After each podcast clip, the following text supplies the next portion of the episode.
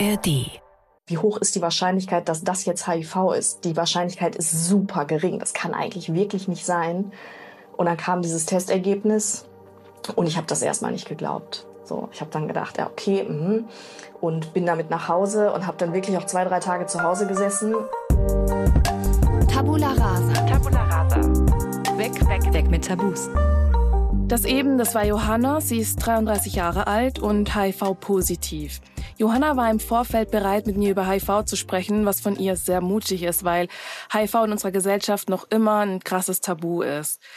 HIV-positive Menschen erleben heute noch immer wieder Stigmatisierung, Diskriminierung und Ressentiments und das sogar im Gesundheitssystem. Deswegen suchen Sie sich genau aus, mit wem Sie über HIV sprechen wollen. In dieser Folge brechen wir das Tabu und klären, warum ihr das Virus HIV bzw. das Human Immunodeficiency Virus auf dem Schirm haben solltet. Das Tabu brechen wir mit Johanna, die selbst HIV-positiv ist und als Sozialarbeiterin bei der Deutschen AIDS-Hilfe NRW und Bielefeld arbeitet. Die Folge ordnen wir ein mit Holger Wicht, dem Pressesprecher der Deutschen AIDS-Hilfe. Ich bin Minouche, ich habe diese Folge recherchiert und bei mir ist Sally. Sie hört die Folge genau wie ihr zum ersten Mal. Hey Sally, hast du oder ihr, die gerade zuhören, schon mal ähm, Angst gehabt, sich mit HIV anzustecken? Also wenn zum Beispiel beim Sex das Kondom verrutscht ist oder war das nie so ein Thema für dich?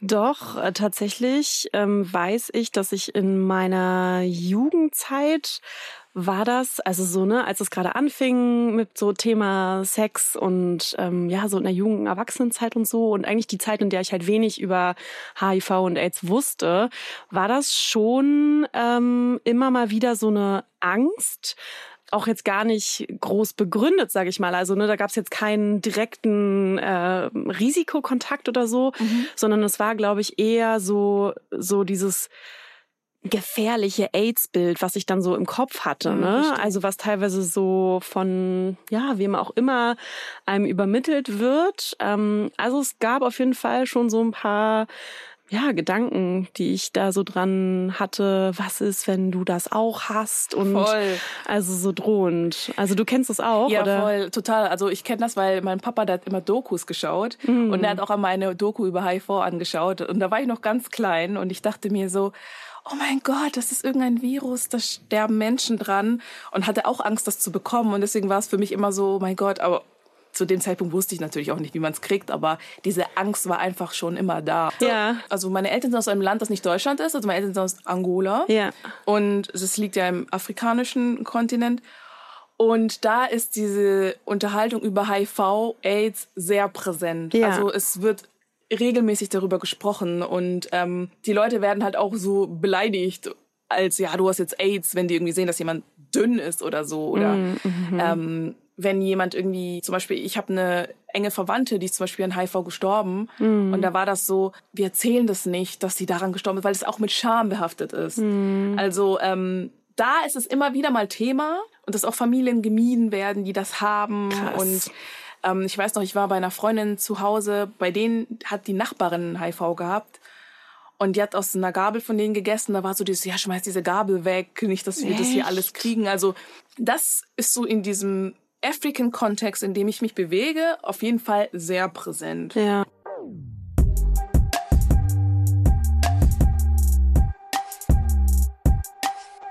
Bei Johanna war das so, sie hat vor elf Jahren nach dem Abi für eineinhalb Jahren auf den Philippinen gelebt. Sie war in einer monogamen Beziehung mit einem Mann, den sie auf den Philippinen kennengelernt hat. Und bei ihm hat sie sich da mit dem Virus angesteckt. Da war sie gerade mal 22 Jahre alt.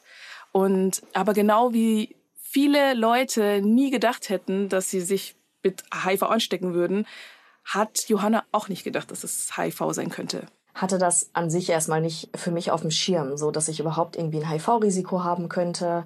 Ich war immer sehr gedrillt, wie wahrscheinlich viele andere Frauen unserer Generation, auf Schwangerschaftsverhütung und dass ich bloß aus so einem Auslandsjahr nicht mit einem Baby wiederkomme. Und das hat auch sehr gut funktioniert. Und ähm, hatte dann, als ich noch auf den Philippinen war, eine ähm, sehr starke Immunreaktion. Also gerade in den Anfangsphasen von HIV kann das eben sein, dass das Immunsystem sehr stark reagiert. Ich habe da eine Woche im Krankenhaus gelegen, wirklich mit hohem Fieber, ähm, und bin da auf den Philippinen dann auf Dengue-Fieber behandelt worden, weil das wie in afrikanischen Ländern oft alles Malaria ist, ist auf den Philippinen erstmal alles Dengue-Fieber und ähm, wurde dann da behandelt. Dann ging es auch besser. Und als ich zurück nach Deutschland äh, bin, hatte ich ein Gespräch mit meinem Hausarzt und der meinte, ähm, ja, also das ist eine meldepflichtige Krankheit. Das müssen wir jetzt nachtesten und äh, das muss halt weitergegeben werden und hat das dann getestet und hat gesagt, keine Ahnung, was du für einen Infekt hattest, aber Dengue-Fieber hattest du nicht. Das kann man ein Leben lang im Blut nachweisen. Das muss irgendwas anderes gewesen sein. Und dann wusste sie aber immer noch nicht, dass es HIV ist. Nee, sie wusste immer noch nicht, was es war. Ähm, sie war danach wieder in Deutschland, also nach drei Monaten und ähm, ja, war eben dann bei diesem Arzt. Und dieser Arzt hat ja sich gedacht, okay, dass die HIV-Symptome so generell sind, dass er auch nicht direkt an HIV gedacht hat und auch keine anderen Tests mehr gemacht hat.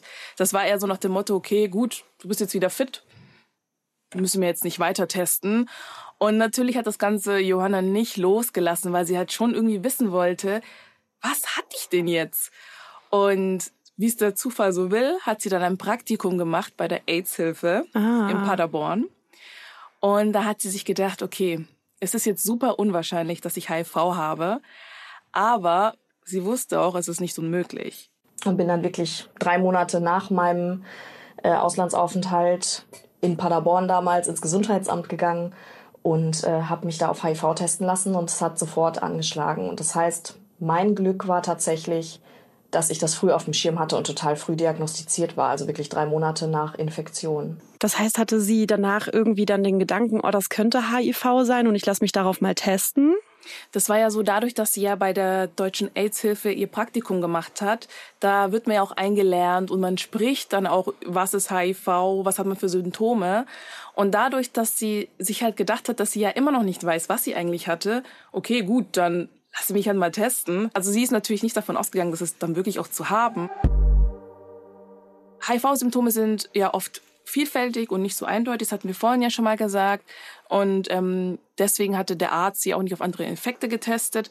Und Holger Wicht, der Pressesprecher von der Deutschen AIDS-Hilfe, hat mir das nochmal genauer erklärt. Es gibt Symptome, die auf eine frische HIV-Infektion hinweisen. Also das können zum Beispiel so starke Grippe-ähnliche Symptome sein, so dass man Nachtschweiß hat, Fieberschübe, geschwollene Lymphknoten, solche Dinge. Ähm, es kann auch ein rötlicher Ausschlag am Oberkörper zum Beispiel auftreten. Das Problem ist aber, dass diese Symptome nicht immer auftreten und dass sie gleichzeitig natürlich äh, nicht, auf, nicht nur bei HIV auftreten. Das heißt, ähm, ich kann diese Symptome haben und, und kein HIV, weil ich gerade eine Grippe habe oder so. Und ich kann auch HIV haben, ohne diese Symptome zu bekommen. Ähm, das heißt, wir können uns darauf nicht verlassen. Deswegen ist es sehr, sehr wichtig, ähm, sich ab und zu mal zu fragen, kann es sein, dass ich ein HIV-Risiko hatte, also zum Beispiel mal ungeschützten Sex hatte und sich dann einfach ab und zu testen zu lassen. Wir empfehlen so einmal im Jahr auf jeden Fall für die Menschen mit einem erhöhten Risiko, weil sie in einer Gruppe angehören, wo HIV häufiger vorkommt, schwule Männer zum Beispiel. Aber auch ganz generell, wenn, äh, wenn, wenn jemand sagt, ich hatte ein Risiko, dann einfach mal äh, zum Test gehen oder auch regelmäßig, wenn es häufiger vorkommt, dann ist man auf der sicheren Seite. Ja, Herr Wicht hat jetzt gesagt, dass man bei dem kleinsten Verdacht sich jetzt schon testen lassen soll. Hm. Und Johanna hatte scheinbar direkt einen Plan, wo sie hingehen soll. Wenn du dich jetzt, Gott bewahre, anstecken würdest, wüsstest du sofort, wo du hin musst? Mm, also ich wüsste auf jeden Fall, dass ich beim Gesundheitsamt einen Test machen kann. Mhm ja, mittlerweile einfach so ins, bei mir irgendwie ins Bewusstsein gespült ist. Ich weiß auch, dass man bei der Frauenärztin einen Test machen kann.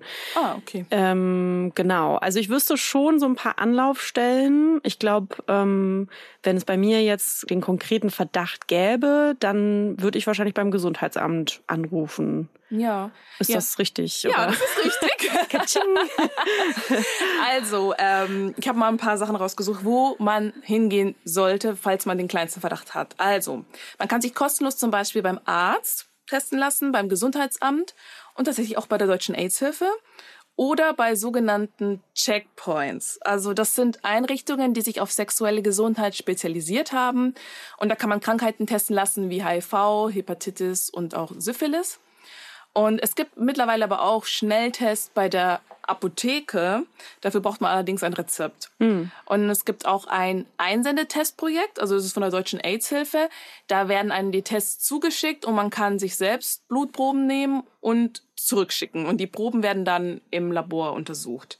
Wichtig ist auch, dass diese Checkpoints vorurteilsfrei mit einem umgehen. Und das finde ich super wichtig, weil das ist wirklich das Letzte, was man gebrauchen kann, dass du da noch gejudged wirst, Total. also verurteilt wirst, wenn du sowieso schon ähm, nicht weißt, wie es mit dir weitergeht. Kennst du das auch, dass man HIV und AIDS als Synonym verwendet? Ja, deswegen äh, habe ich vorhin auch kurz überlegt. Also ich äh, kenne das auch, dass man dann sagt, ja eben, der hat AIDS oder wie auch immer.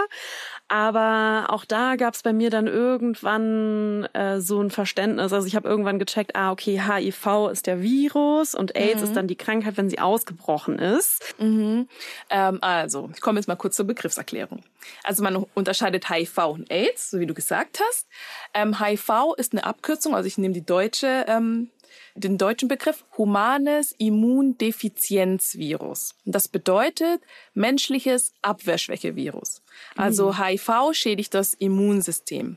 Und wenn HIV nicht behandelt wird, kann der Körper Krankheitserreger wie Bakterien, Pilze oder Viren, die in den Körper eindringen, nicht mehr bekämpfen.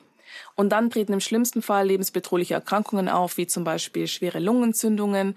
Und dann erst spricht man von AIDS. Mhm. mhm. Und AIDS ist auch eine Abkürzung und bedeutet Acquired Immune Deficiency Syndrome oder auf Deutsch erworbenes Abwehrschwäche-Syndrom. Holger Wicht, Pressesprecher der AIDS-Hilfe, sagt dazu, HIV ist ein Virus ähm, und AIDS ist eine Erkrankung, genau genommen ein Syndrom, also kann aus verschiedenen Erkrankungen zusammen bestehen, sind auch nicht immer genau die gleichen. Mm, und und AIDS tritt auf, wenn HIV als Infektion nicht behandelt wird. Ne? Also das ist wie, wie ein Grippevirus und die Grippe selbst. Erst kommt der Krankheitserreger in den Körper rein ähm, und, und dann irgendwann kommt die Erkrankung dabei raus nach einer gewissen Zeit, weil der Körper halt befallen ist, geschwächt ist und so weiter. Das heißt eben aber auch, jemand, der HIV-positiv ist, hat nicht AIDS. Das wird oft verwechselt. Äh, sondern äh, diese Person kann völlig gesund sein und leben wie alle anderen Menschen. Niemand sieht das und äh, AIDS muss heute auch nicht mehr auftreten, weil man eben relativ, nein, weil man eben sehr gut behandeln kann und dann HIV, das Virus im Körper lahmgelegt wird. Also wenn man zum Beispiel fünf bis zehn Jahre infiziert ist und nicht in Therapie ist, dann greift das Virus zuerst das Immunsystem an und auch zum Beispiel Nervenzellen, mhm. ähm, was dann zu Nervenerkrankungen führen kann. Dann kann es zu Störungen im Gehirn kommen oder zum Ausfall des Kurzzeitgedächtnisses oder dem Verlust des Seh- und Hörvermögens. Also das ähm, wusste ich zum Beispiel auch nicht, ähm, was da eigentlich genau passiert oder dass man so sein Sehvermögen verlieren kann, mhm. wenn HIV ausbricht. Ich glaube irgendwie so das Symptom Lungenentzündung habe ich vielleicht ja. schon mal gehört. Ja, ich auch. Aber ja, oder dass man dann eben verschiedene diffuse Krankheitssymptome haben kann, aber so ganz genau hätte ich dir jetzt auch nicht sagen können, mhm. tatsächlich. Johanna hat mir noch erzählt, dass sie zu diesem Zeitpunkt, als sie erfahren hat, dass sie HIV-positiv ist, dass sie von ihrem Freund getrennt war. Und ähm, ihr damaliger Freund hat von ihr erfahren, dass sie sich von ihm angesteckt hat. Mhm. Und er hatte aber selber keine Symptome und hat sich auch nicht auf HIV testen lassen. Mhm. Also sie ähm, hat sich das schon gedacht, dass es ähm, mhm. mit ihm gewesen sein muss. Und äh, ihr Freund wollte sich nicht testen lassen, so rein nach dem Motto, was ich nicht weiß, macht mich nicht heiß. Ach, er hat ja nach ein paar Jahren AIDS-Symptome entwickelt. Ah. Und er ist dann vor zwei Jahren, also im Alter von 29, an AIDS dann gestorben. Hm, okay. Ja. Hatte er eine Behandlung? Also, nee. nee. Nein. Weil er nicht wollte, weil er es, sag ich mal, weil du hast jetzt vorhin gesagt, er wollte irgendwie gar nicht so, was ich nicht weiß, macht mich nicht heiß mhm. oder oder wieso hat er also weil es gibt ja mittlerweile gibt es doch gute Behandlungen für AIDS auch, oder? Für HIV? Ja, das auf jeden Fall, aber dadurch, dass die Krankheit auch einfach so stark stigmatisiert ist, will er vielleicht einfach auch nicht wissen, ob er es nun hat oder nicht ich glaube, dass dieses, dieser Gedanke oder dieser Impuls war vielleicht stärker, als dass er zum Arzt geht und sich testen lässt. Also natürlich als es dann schlimmer wurde, war er dann beim Arzt. Mhm. Und dann mhm. hat man das auch rausgefunden. Deswegen wusste man dann auch, dass er AIDS mhm. hatte. Okay, aber dann war die Krankheit wahrscheinlich schon recht weit genau, fortgeschritten. weit fortgeschritten. Ja. Und wie ging es mit Johanna weiter dann?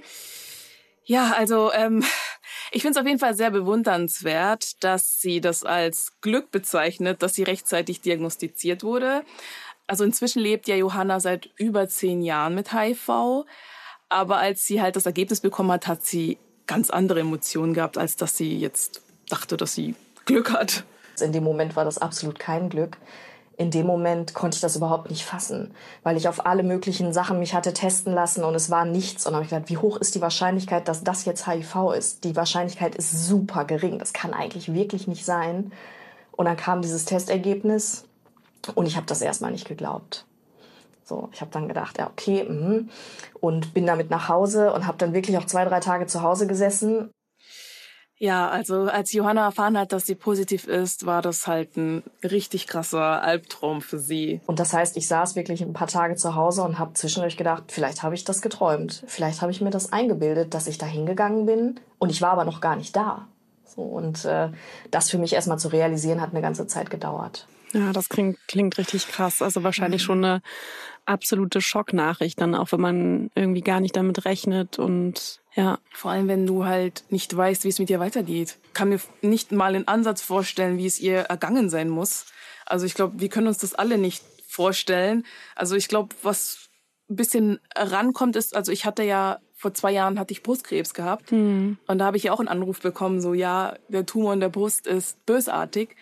Und da habe ich auch gedacht, okay, gut, ich überlebe das nicht, weil mm. Krebs ist so mit, ähm, also für mich war das immer so mit Tod verbunden und HIV verbindet man oft ja auch immer mit ja. Tod. Und dann denkt man ja auch wahrscheinlich so, okay, ich überlebe das nicht. Ja, boah, da kriege ich Gänsehaut. Also ja, ich glaube, das ist halt auch wieder dieses Vorurteils oder dieses beschränkte Wissen über HIV führt ja dann dazu, glaube ich, dass, dass wenn du diese Nachricht bekommst, es wird ja dann auch nie gesagt, du, es gibt Dinge, die du tun kannst und ja. äh, es gibt gute Behandlungsmöglichkeiten, sondern irgendwie habe ich schon das Gefühl, dass das, was am meisten kommuniziert wird, ist Achtung, dass du dich nicht ansteckst. Das stimmt, das stimmt. Das haben wir jetzt auch schon ein paar Mal gesagt. Es ist einfach super wichtig, dass die Infektion sehr früh festgestellt wird, weil es halt mittlerweile sehr wirksame Behandlungsmöglichkeiten gibt es ist ja dann so wie bei Johanna halt, ne, dass sie sehr früh behandelt wurde.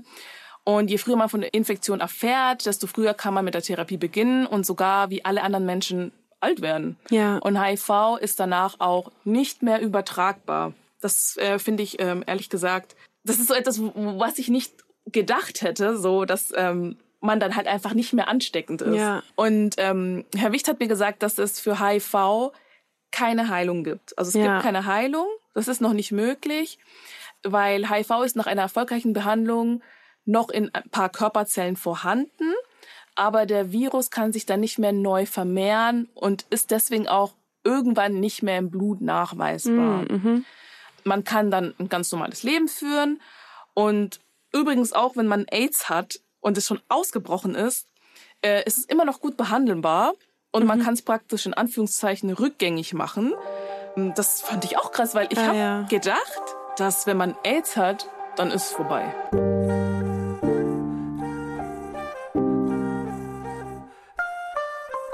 Zurück zu Johanna. Ja. Also sie kann dank ihrer frühen Behandlung fast ein ganz normales Leben führen. Also sie hat mir erzählt, dass sie von den Medikamenten, die sie ein Leben lang einnehmen muss, keine Nebenwirkungen hat. Es kann aber in manchen Fällen zu Nebenwirkungen kommen, so wie jedes Medikament, wie zum Beispiel Verdauungsstörungen, Haarausfall, Gewichtszu- oder Abnahmen.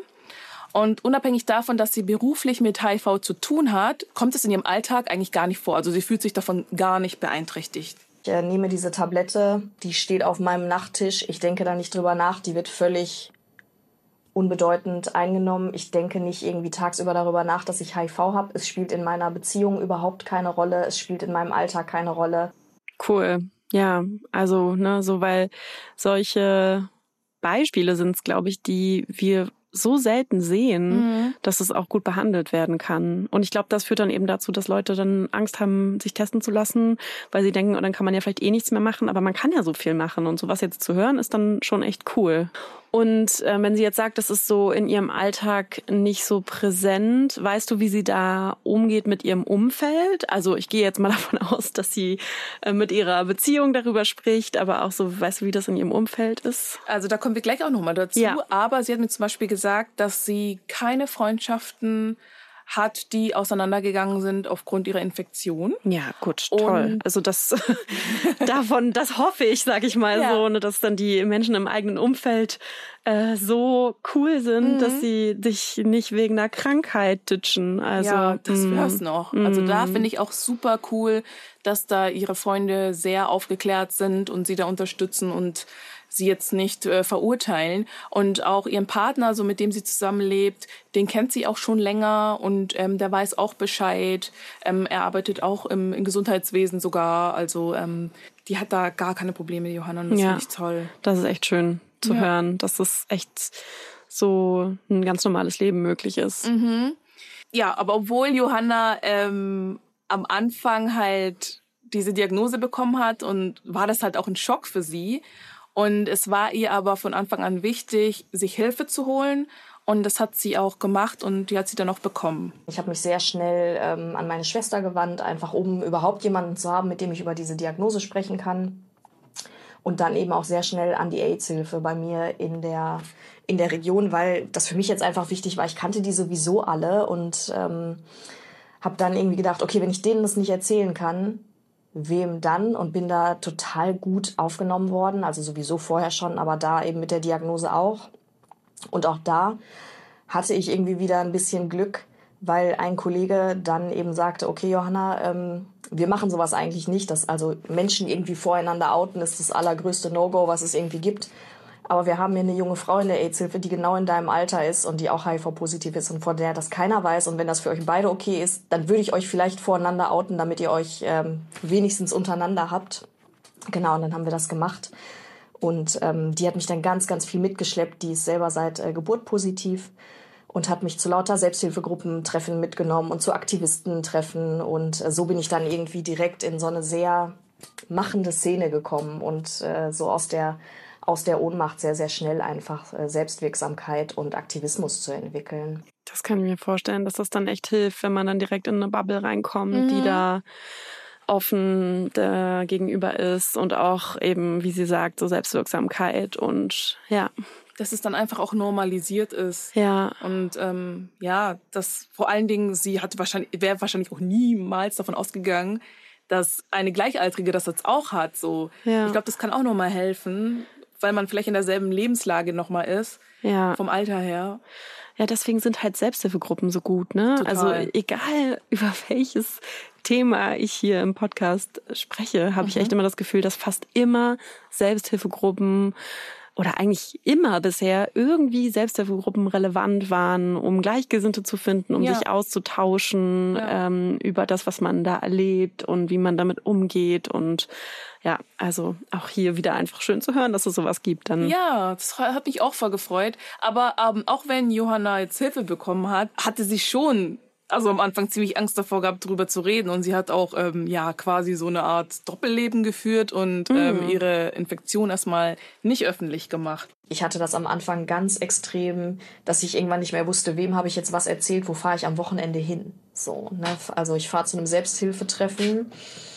Wem habe ich erzählt, das ist für die Arbeit? Wem habe ich erzählt, bei der Arbeit, das ist irgendwas Privates? Wem habe ich erzählt, das ist irgendwas vom Praktikum?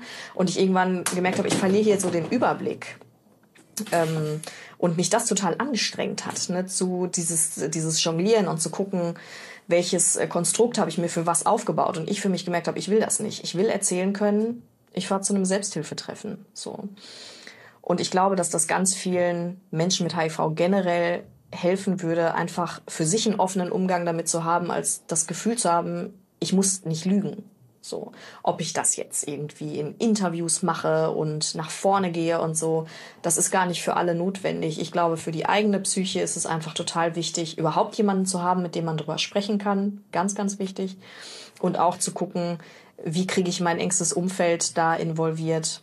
Hm. Es spielt immer dann eine Rolle, wenn ich irgendwie in Berührung mit dem Medizinsystem komme, tatsächlich, weil es dann immer noch mal darum geht, ähm, bei welchem Arzt sage ich das, wo sage ich das lieber nicht und ähm, da auch einfach mit dem Hintergrund, dass die meisten Diskriminierungen im Medizinsystem einfach passieren. Das ist so, das ist äh, belegt und äh, nachgewiesen, dass die meisten Menschen mit HIV wirklich richtig blöde Erfahrungen im Medizinsystem machen. Und ich jedes Mal, wenn ich irgendwo einen Arzttermin mache, mich irgendwie innerlich schon darauf vorbereite, okay, was kann da kommen, wie kann ich dagegen gehen, wie kann ich da argumentieren, was können die mir irgendwie Blödes von der Seite äh, unterschieben und das hätte ich sonst nicht. Krass, okay. Weil das ergibt so wenig Sinn für mich, weil gerade die Menschen, die im medizinischen Bereich arbeiten, wissen ja, dass es Behandlungsmöglichkeiten gibt mhm. und dass wenn sie weiß, dass sie HIV-positiv ist, dass sie wahrscheinlich auch eine gute Behandlung hat. Mhm. Und dass dann noch so Diskriminierungen stattfinden, finde ich krass. Der Herr Wicht, also von der Deutschen Aidshilfe, hat mir bestätigt, dass das stimmt. Also, Krass. dass HIV-positive Menschen häufig im Gesundheitssystem diskriminiert werden und das vor allem in Zahnarztpraxen so ist. Also ähm, ich habe ja selber vor über zehn Jahren eine Ausbildung beim Zahnarzt gemacht. Echt, ja? Ja.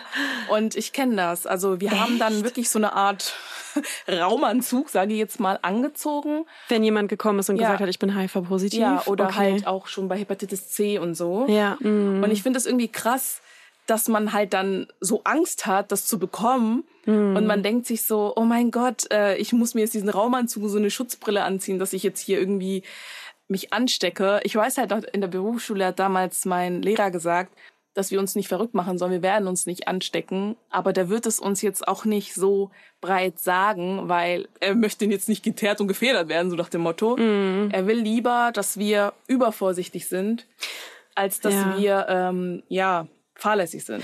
Das verstehe ich schon auch. Ne? Also ich verstehe schon auch, dass im medizinischen Bereich übervorsichtig sein wichtiger ist als zu wenig vorsichtig. Mhm. Und gleichzeitig ist natürlich die Frage, was ist notwendig und gut und wo beginnt auch eine Diskriminierung. Ja, also Herr Wicht hat mir auch noch gesagt, dass es bei den Praxen oder allgemeinem Gesundheitswesen eher darum geht, dass wenn was passiert, dann ist halt die Praxis schuld. Und deswegen sind die halt dann auch übervorsichtig. Was ich natürlich wichtig finde, aber es ist halt einfach auch für die Person, die eben HIV-positiv ist, ist es halt einfach unangenehm, hm. dass sie halt einfach weiß, okay, wenn ich jetzt zum Arzt gehe, dann ziehen die sich jetzt hier so einen Raumanzug an. Aber was ich halt auch richtig krass finde, das hätte ich jetzt nicht gedacht, dass man nicht sagen muss, dass man HIV-positiv ist, wenn mhm. man beim Arzt ist. Mhm. Das hätte ich nicht gedacht. Also ich dachte, man hat da diese Pflicht dazu. Mhm. Wahrscheinlich, wenn man behandelt wird oder wenn man, also sozusagen, wenn man jetzt mit einem HIV-Medikament behandelt wird oder wenn man generell musst du nichts sagen. Generell muss man okay. nichts sagen. Ja. ja. Also meinetwegen, wenn du zum Gynäkologen gehst oder so? Ja, weil ja eigentlich auch alle Behandlungsmaßnahmen so sein sollten, ja. dass egal was man für eine Krankheit hat oder nicht hat, man sich nicht ansteckt. Also ich hoffe ja wohl, dass wenn ich zu egal welcher Ärztin gehe, da einfach immer Sicherheitsmaßnahmen getroffen das werden. Stimmt. So, ne? Also das stimmt schon. Ich glaube, wenn ich das jetzt nochmal so aus der Perspektive betrachte, dann ist es wirklich schon krass, dass da so Unterschiede getroffen werden. Ja. Ja, schon auch schade. Vor allem, ich finde es irgendwie am schlimmsten, dass eine HIV-positive Person das weiß. Hm. Das finde ich richtig schlimm. Dass es diese Diskriminierung gibt, meinst du? Oder, Oder dass in Gesundheitswesen diese Maßnahmen getroffen mm. werden. So diese, ähm, ja, man zieht da so einen Raumanzug an und man äh, lässt dann nur ein Behandlungszimmer da für alle. Also das finde ich irgendwie, also aus der Position heraus, dass ich da diese Ausbildung gemacht habe und mm. ich wusste, okay, ich muss das und das vorbereiten, wenn ein Patient kommt, der HIV-positiv ist. Aber dass dieser Patient das selber weiß, dass ich das extra mm. deswegen gemacht habe, das ist schon irgendwie krass. Ja, extra, weil da jetzt so ein gefährlicher Patient ja, kommt. So, ja, das ja. ist schon schlimm, ja, das glaube ja. ich. Voll, dass einem dann von der Seite auch irgendwie gesagt wird, so, okay, du bist jetzt hier so ein Sonderfall. Das stelle ich mir schon auch schlimm vor. Mhm. Mhm. Wie gesagt, es ist wichtig, vorsichtig zu sein und sich zu informieren, aber gleichzeitig jetzt auch nicht vollkommen verrückt zu machen. Ja. Weil HIV, ja, das meint man nicht aber ist tatsächlich ein schwer übertragbares Virus. Mhm. Also das wird vor allem bei ungeschütztem Geschlechtsverkehr übertragen oder zum Beispiel auch beim Drogenkonsum, wenn Menschen sich eine Spritze teilen. Aber trotzdem gilt. Es gibt immer noch irrationale also unbegründete Ängste vor Ansteckung im Alltag. Die wichtigste Botschaft ist wirklich, HIV ist im Alltag nicht übertragbar. Man kann im Alltag machen, was man will, man kriegt es nicht. So, Punkt. Das wäre wichtig, dass, darauf kann man sich auch verlassen. Ist ja auch für die, die Ängste haben, nicht schön. Ne? Ängste zu haben, ist ja erstmal nichts, was man sich aussucht. Äh, da ist auch ein Vorwurf nicht die richtige Antwort, so, aber, aber diese Klarheit, HIV ist im Alltag nicht übertragbar. Die kann da hilfreich sein. Wir wissen aus Umfragen, dass die allermeisten Menschen das mittlerweile wissen. Diesem Wissen dann auch zu vertrauen, ist manchmal ein bisschen schwieriger. Also wir können ja Sachen rational wissen und trotzdem Angst haben. Ähm, aber auch das ist mittlerweile eine Minderheit, die wirklich ähm, solche Ängste hat, zum Glück. Also natürlich kann es im Prinzip bei jedem ungeschützten Geschlechtsverkehr übertragen werden, aber heterosexuelle junge Menschen haben da ein haben da einfach so ein bisschen Glück epidemiologisch. Äh, da ist relativ geringes Risiko. Ja, äh, anders sieht es schon aus äh, bei, bei zum Beispiel jungen schwulen Männern, wenn die jetzt losziehen und sich ausprobieren und, und, und, und viel Sex haben, weil es endlich möglich ist. Das hat ja auch oft so was Befreiendes und so. Mm, äh, die sollten sich schon äh, wirklich gut Gedanken machen über Schutz, denn äh, unter schwulen Männern ist HIV einfach nach wie vor sehr viel häufiger und das Risiko, da auch schon relativ schnell Pech zu haben, ist leider größer. Zu den Menschen mit erhöhtem Risiko gehören aber auch ähm, Menschen aus Ländern, bei denen HIV häufiger vorkommt. Das ist zum Beispiel in südafrikanischen Ländern. Da sind etwa ein Viertel der Erwachsenen in manchen Regionen infiziert. Und das gilt dann teilweise auch für Menschen, die hier leben und aus diesen Ländern sind. Und tatsächlich kommt HIV in Gefängnissen häufiger vor als in der Gesamtgesellschaft, weil viele Konsumenten, also viele Drogenkonsumenten halt im Gefängnis landen. Also laut äh, Robert Koch Institut liegt für das Jahr 2021, also die Zahlen für 2022 kommen erst im November, also schätzungsweise bei 1800 Neuinfektionen, also auch so hoch wie letztes Jahr. Mhm. Genau, also das ist 1800. Mhm. Das ist auch eine spannende Zahl, weil ich hätte jetzt gedacht, dass die Zahl viel höher ist. Das habe ich auch gedacht. Ja, aber einfach auch nur, weil, glaube ich, ja, weil, weil da das doch dann so groß Thema ist, schützt euch vor HIV. Doch, und gehen diese, geht diese Zahl generell eher zurück? Ja, also die Zahl geht generell zurück. Also ich habe noch von der Deutschen AIDS-Hilfe erfahren, dass in Anfang der 2000er die Zahlen sehr hoch gegangen sind weil die Menschen mehr Zugang hatten zu Dating-Apps. Ah, beziehungsweise Dating-Plattformen. Also Apps gab es ja damals nicht, aber Plattformen. Und es gab mehr vermehrt Billigflüge, sodass die Menschen Möglichkeiten hatten zu reisen und dementsprechend auch andere Menschen kennenzulernen. Und dadurch gab es nochmal so einen Boom. Mhm. Ja, und das fand ich auch spannend.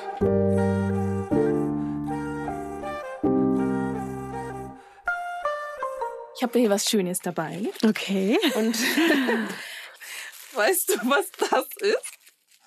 Ja. Sieht ich aus wie Mundschutz. Ich habe eine Vermutung tatsächlich, aber ja. auch nur, weil ich jetzt gerade ja auch über Bodycount äh, eine Folge gemacht habe. Ja. Und ich würde jetzt vermuten, das ist so ein Lecktuch. Ja. Ja. ja das war ching, ching, ching. Ja, ja also, aber ich muss gestehen, ich äh, kenne das jetzt auch nicht so aus dem eigenen Gebrauch oder irgendwas. Und das ist auch was, worüber ich echt immer staune über dieses, weil Kondome sind ja so verbreitet. Also ja. Kondome hat ja eigentlich jeder schon mal irgendwie benutzt, hoffentlich. Mhm. Und so Lecktücher, das äh, hört man immer wieder. Also jetzt gerade, wenn man sich dann in so einem, also jetzt wie ich auch in so einer Recherche damit auseinandersetzt. Aber ähm, ich habe zumindest jetzt noch nie live ein Lecktuch gesehen. Ich auch nicht. Es war meine absolute Premiere. Ja. ich hätte jetzt auch nicht gedacht, dass es aussieht wie so ein Mundschutz. Ja. Aber es ist tatsächlich so, dass viele das nicht benutzen, weil sie es unsexy finden. Ja. Und es war gar nicht so einfach, dieses Lecktuch zu kriegen. Ja, das glaube ich. Also ähm, ich bin ja davon ausgegangen, dass ich es vielleicht in der Apotheke bekomme oder in der Drogerie. Gar nicht. Also in der Apotheke ähm, war immer, wenn ich gefragt habe, war sie es, was ist das? Was ist das? Und äh, eher so, okay, da ich nicht weiß, was es ist, haben wir es wahrscheinlich nicht. Ja, krass. Und äh, ich habe das online bestellt. Okay. Und da kam es dann, ich hätte es noch im also offiziell in einem Sexshop kaufen können. Das ja. zeigt dann ja aber auch irgendwie, wie wenig die Dinger anscheinend gebraucht werden. Ne? Also auch wenn, wenn wir jetzt beide sagen, wir haben so ein Ding live im Einsatz noch nie erlebt, aber Kondome hingegen natürlich auf jeden Fall, die sind ja Standard, sag ich mal, äh, dann, dann zeigt das halt auch, wie wenig die genutzt werden. Und ich glaube, man empfiehlt die schon aber auch zum für safer Sex, oder? Tatsächlich nicht. Ach. Also ähm, Herr Wicht sagt, dass vom Oralverkehr keine Gefahr ausgeht. Also das hätte ich jetzt nicht gedacht. Also ich habe gedacht, okay, ähm, lieber auch da safer Sex und so. Er hat nur gemeint, dass man sich eher zurückhalten sollte, wenn zum Beispiel jemand gerade menstruiert, also ja. weil da halt Blut im Spiel ist. Und ähm, wenn man halt eben auf Nummer sicher gehen will, kann man hier diese und sexy Lenktücher benutzen. Ja, aber auch die wäre doch eigentlich schön, wenn man die normalisieren könnte. So, ja, ich meine, stimmt schon, voll. Um ehrlich zu sein, Kondome sind jetzt auch nicht besonders sexy, aber die sind halt, glaube ich, einfach mhm. mittlerweile so normal, ja, dass ja. man halt, das ist einfach safe und deswegen mhm. nutzt man halt Kondome. Und also, ja, cool, erstmal zu wissen, dass von Oralverkehr jetzt kein Risiko ausgeht, ja. sag ich mal. Ja. Aber gerade für Menschen, die menstruieren und dann sagen, ich will trotzdem Oralverkehr haben, ist es ja eigentlich eine coole Sache, dass es dann doch sowas auch gibt. Ich finde aber auch, wenn man jetzt sagen würde, man hat einen One-Night-Stand oder so und du kennst die Person nicht so wirklich, wäre doch so ein Lecktuch jetzt eigentlich auch nicht schlecht, oder? Also einfach nur... Ja. Ja, ja, klar, schon. Körperflüssigkeiten. Ja, eben. Ja. Und ich verstehe natürlich auch, dass man dann aber sagt, es ist komisch, ne, weil ich glaube, ich hätte dann schon auch Hemmung zu sagen, ich habe jetzt hier mein Lecktuch dabei. Also, aber es ist eigentlich schade. Es, es ist, eigentlich richtig so, schade. Also eigentlich ne, genauso, weil niemand hat eine Hemmung zu sagen, ich habe hab ein Kondom dabei. Die sagen auch alle ja, cool. Ja. Und warum ist es dann dabei anders? Ja, aber das zeigt, glaube ich, dass es eben noch nicht so normalisiert ist. Es ist so, ähm, das, weil es halt raschelt, ne? Ja. Das ist, hört sich an wie so eine Tüte. Und das ist das, was es so unsexy macht. Aber keine Ahnung, vielleicht könnte man mehr Geld darin investieren, es sexier zu gestalten. Dass die Dinge, Dinger schöner aussehen, ne? Ein bisschen yeah. spitze oder so vielleicht. ja, können wir vielleicht mal einreichen Ideen bei der Deutschen AIDS-Hilfe. Ja, und da gibt's noch etwas.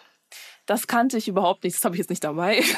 äh, sagt dir denn Prep etwas? Ja, tatsächlich. Oh. Eben aus diesem Kontext, dass ich da so bei äh, irgendwelchen Insta-Leuten das schon mal gesehen habe. Mhm. Und ähm, genau, also insofern kenne ich PrEP als, ich dachte oder denke, es ist das Medikament, was man nimmt und was dann auch sicherstellt, dass man eben seine HIV-Erkrankung nicht weitergibt. Fast. Okay. Also, PrEP ist die Präexpositionsprophylaxe. Ah, es ist die Prophylaxe. Genau. Ah, also okay, okay. Vorkontaktvorsorge könnte man das so ja. übersetzen. Also es ist eine Tablette, die eine HIV-negative Person vor der Infektion schützen kann. Ah. Und ganz wichtig, die Pillen können nur von HIV-negativen Personen angenommen werden. Ah, ja, ja. Wenn zum Beispiel eine HIV-positive Person die einnimmt, könnten die Medikamente, die sie normalerweise nehmen, also gegen HIV, dann nicht mehr wirken. Ja. Und Menschen mit Vagina sollten die eine Woche vor dem Geschlechtsverkehr einnehmen, weil es länger dauert, bis der Schutz in der Vaginalschleimhaut gewährleistet ist. Ja. Und bei Menschen mit Penis reichen tatsächlich zwei Stunden vorher. Ah ja, okay. Genau. Man kann die PrEP aber auch jeden Tag wie so eine Pille einnehmen und sobald genug Wirkstoff von dem Medikament im Körper ist, ist eine HIV-Infektion so gut wie ausgeschlossen. Okay, also noch eine Sicherheitsmaßnahme, wenn man weiß, man hat irgendwie vielen ungeschützten Sex. Aber ja. ist das ist das so? Wird es auch verschrieben, wenn man jetzt zum Arzt geht und sagt, ich habe viel ungeschützten Geschlechtsverkehr? Oder in welchen Fällen wird es verschrieben oder wird es gegeben? Also das Medikament, das wird von der Krankenkasse bezahlt. Mhm. Also es bekommt man, wenn man ein erhöhtes Risiko hat, an HIV zu erkranken. Mhm. Also beispielsweise ähm, schwule Männer mit wechselnden Partnern. Und dabei ist aber auch wichtig zu sagen, dass man sich da auf jeden Fall vorher beim Arzt beraten lassen muss und sich so eine Tablette nicht einfach auf eigene Faust holt, weil es gibt tatsächlich auch Freundeskreise, die das unter sich einfach so, einer holt sich die PrEP und dann ähm, teilen sich untereinander. Also das soll man Krass. auf keinen Fall tun. Ähm, lieber vorher mit dem Arzt klären. Aber die ist schon verschreibungspflichtig, ne? Also ja, man, ja, genau. Die Tabletten bekommt man zum Beispiel auch bei diesen Checkpoints, die wir vorhin mal ähm, genannt hatten. Ja, viele Menschen haben aber Angst die PrEP zu nehmen, also wegen halt möglichen Nebenwirkungen. aber die Tablette ist recht gut verträglich und der Körper gewöhnt sich auch ganz schnell dran. Mhm. Aber trotzdem gibt es natürlich wie jedes Medikament hat Nebenwirkungen, also können Nebenwirkungen auftreten. Die PrEP kann zum Beispiel die Nierenfunktion und die Knochendichte beeinträchtigen. Mm, okay. Ja, aber Holger Wicht sagt, dass die Angst vor den Nebenwirkungen der PrEP niemanden davon abhalten sollte, das Medikament zu testen.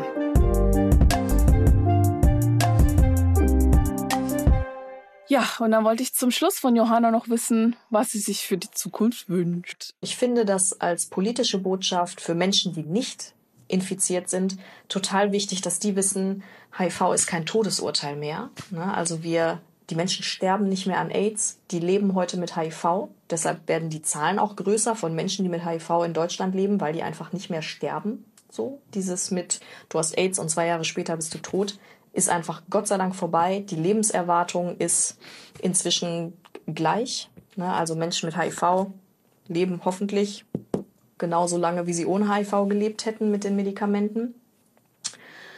Und das ist wichtig zu transportieren. Ne? Für Menschen, es ist blöd, das zu kriegen, ganz klar. Es ist immer besser, das nicht zu haben. Aber es ist eben auch kein Todesurteil. Man kann mit HIV heute gut leben. Und dafür müssen wir die Diskriminierung abschaffen. Also viel von dem haben wir auch gerade schon gesagt, mhm. ne? dass mhm. man echt weiß, wenn man HIV bekommt, sich damit ansteckt, dann gibt es eben Behandlungsmöglichkeiten. Mhm. Ja. Das Beste. Und ähm, sie wünscht sich auf jeden Fall auch eine breitere Aufklärung. Ich hoffe echt, dass die Gesellschaft hinbekommt, bald offener über, ja, über HIV zu sprechen. Und ähm, ich bin natürlich auch dafür, dass die Diskriminierungen auch aufhören. Und ich weiß, es klingt jetzt auch wie so eine Floskel, aber ich finde es auch sehr stark von Johanna, dass sie ähm, offen darüber spricht, weil es war tatsächlich sehr schwer, eine HIV-positive mm. Frau zu finden, die mit mir darüber spricht. Also das war gar nicht mm. so einfach. Ja, ja. Also es hätten sich einige Männer gemeldet, aber Frauen da eher gar nicht, was mm. natürlich auch viel mit Diskriminierung und Ausgrenzung zu tun hat und auch die Angst davor, dass die Kinder vielleicht auch ausgegrenzt werden, wenn sie Kinder haben in der mm. Schule. Und ich hoffe einfach, dass irgendwann normalisiert ist, so dass mm. man offen drüber sprechen kann und sagen kann, hey, ich bin HIV-positiv, aber ich bin trotzdem Mensch und Teil der Gesellschaft. Ja, ich finde es voll spannend, echt zu sehen, dass da so dieser erste Schritt ja schon getan ist. Also es wird ja schon über HIV gesprochen. Mhm. Insofern, oder dass eigentlich die allermeisten Kondome benutzen, einfach aus dem Wissen heraus, es gibt HIV, darüber mhm. wird gesprochen. Mhm. Aber echt, da fehlt dieser zweite Schritt. Total. So, wenn du HIV-positiv bist, dann gibt es auch Möglichkeiten und dann kann man auch ein normales Leben leben und ein langes Leben leben und ein gutes Leben leben. Und da sehe ich auch echt noch Nachholbedarf. Mhm. Ich finde es voll krass, dass du das sagst, weil ich wäre nie drauf gekommen, so diesen Gedanken zu fassen, zu sagen, ich weiß, was ich tun muss, um es nicht zu bekommen, aber ich weiß nicht, was ich tun muss, wenn ich es bekomme. Ja. Ja. Wo gehe ich dahin? Was mache ich dann? So, oder was passiert dann mit mir? So? Ja, da fehlt es voll noch an Aufklärung. Mhm. Mhm. Ja, aber was hast du so mitgenommen aus dieser Folge? Ja, also vor allem diese Erkenntnis, dass es da noch, also was ich gerade gesagt habe, dass es da noch fehlt an Aufklärung, wie sich auch ein Leben leben lässt mit HIV. Mhm. Also ich habe jetzt noch mal gesehen, dass da auf jeden Fall an einigen Stellen noch ziemlich viel Diskriminierung hintersteckt. Voll dass wir uns da alle vielleicht noch mal ein bisschen besser hinterfragen müssen. Mhm. Aber dass es auch da wichtig wäre, vielleicht noch mal Menschen, die HIV-positiv sind, auch zu zeigen und zu zeigen, was sie für ein Leben leben und äh, dass es eben ein normales Leben sein kann und ja. ähm, dass es gut behandelt werden kann. Ich glaube, ja, das sind so die Punkte, die ich auf jeden Fall mitgenommen habe. Ja, was ich auch irgendwie schön fände, wäre, es gibt ja oft auch so zum Beispiel AIDS-Welttag oder so, gibt es ja irgendwelche Kampagnen, aber das sind ja meistens Promis, die vielleicht gar nicht selbst HIV-positiv sind. Und das wäre vielleicht mal ein Anfang, wenn diese Promis dann wirklich auch HIV-positiv sind und darüber sprechen. Vielleicht hat man dann einen einfacheren Zugang dazu. Mhm. Ja, auch andere Menschen dann zu sehen. Ne? Genau, also das wäre, glaube ich, schon cool, wenn man als HIV-positive Person auch sieht, man ist damit nicht alleine und auch andere HIV-positive Menschen irgendwie, dass die auch auftauchen ne? Mhm. in den mhm. Medien, in der Öffentlichkeit, mhm. dass man von denen ein bisschen was hört und dann eben erkennt, okay, so empfinden das andere HIV-positive Menschen. Ja. Und ja. Mhm. Ja, voll. Das war es von Tabula Rasa. Abonniert uns gerne, wenn euch die Folge gefallen hat. Ihr findet uns in der ARD Audiothek und auf allen anderen gängigen Streaming-Plattformen. Wir freuen uns über eure Anregungen, Themenvorschläge, Fragen oder Lob. Ihr könnt uns schreiben per Mail unter @tabularasa Podcast SR. Und wenn ihr noch Lust auf weitere Podcasts habt, die sich mit HIV in der LGBTQ Plus Community beschäftigen, dann empfehle ich euch den Podcast Willkommen im Club von Puls vom Bayerischen Rundfunk. Tschüss! Ciao. Tabula Rasa. Tabula Rasa.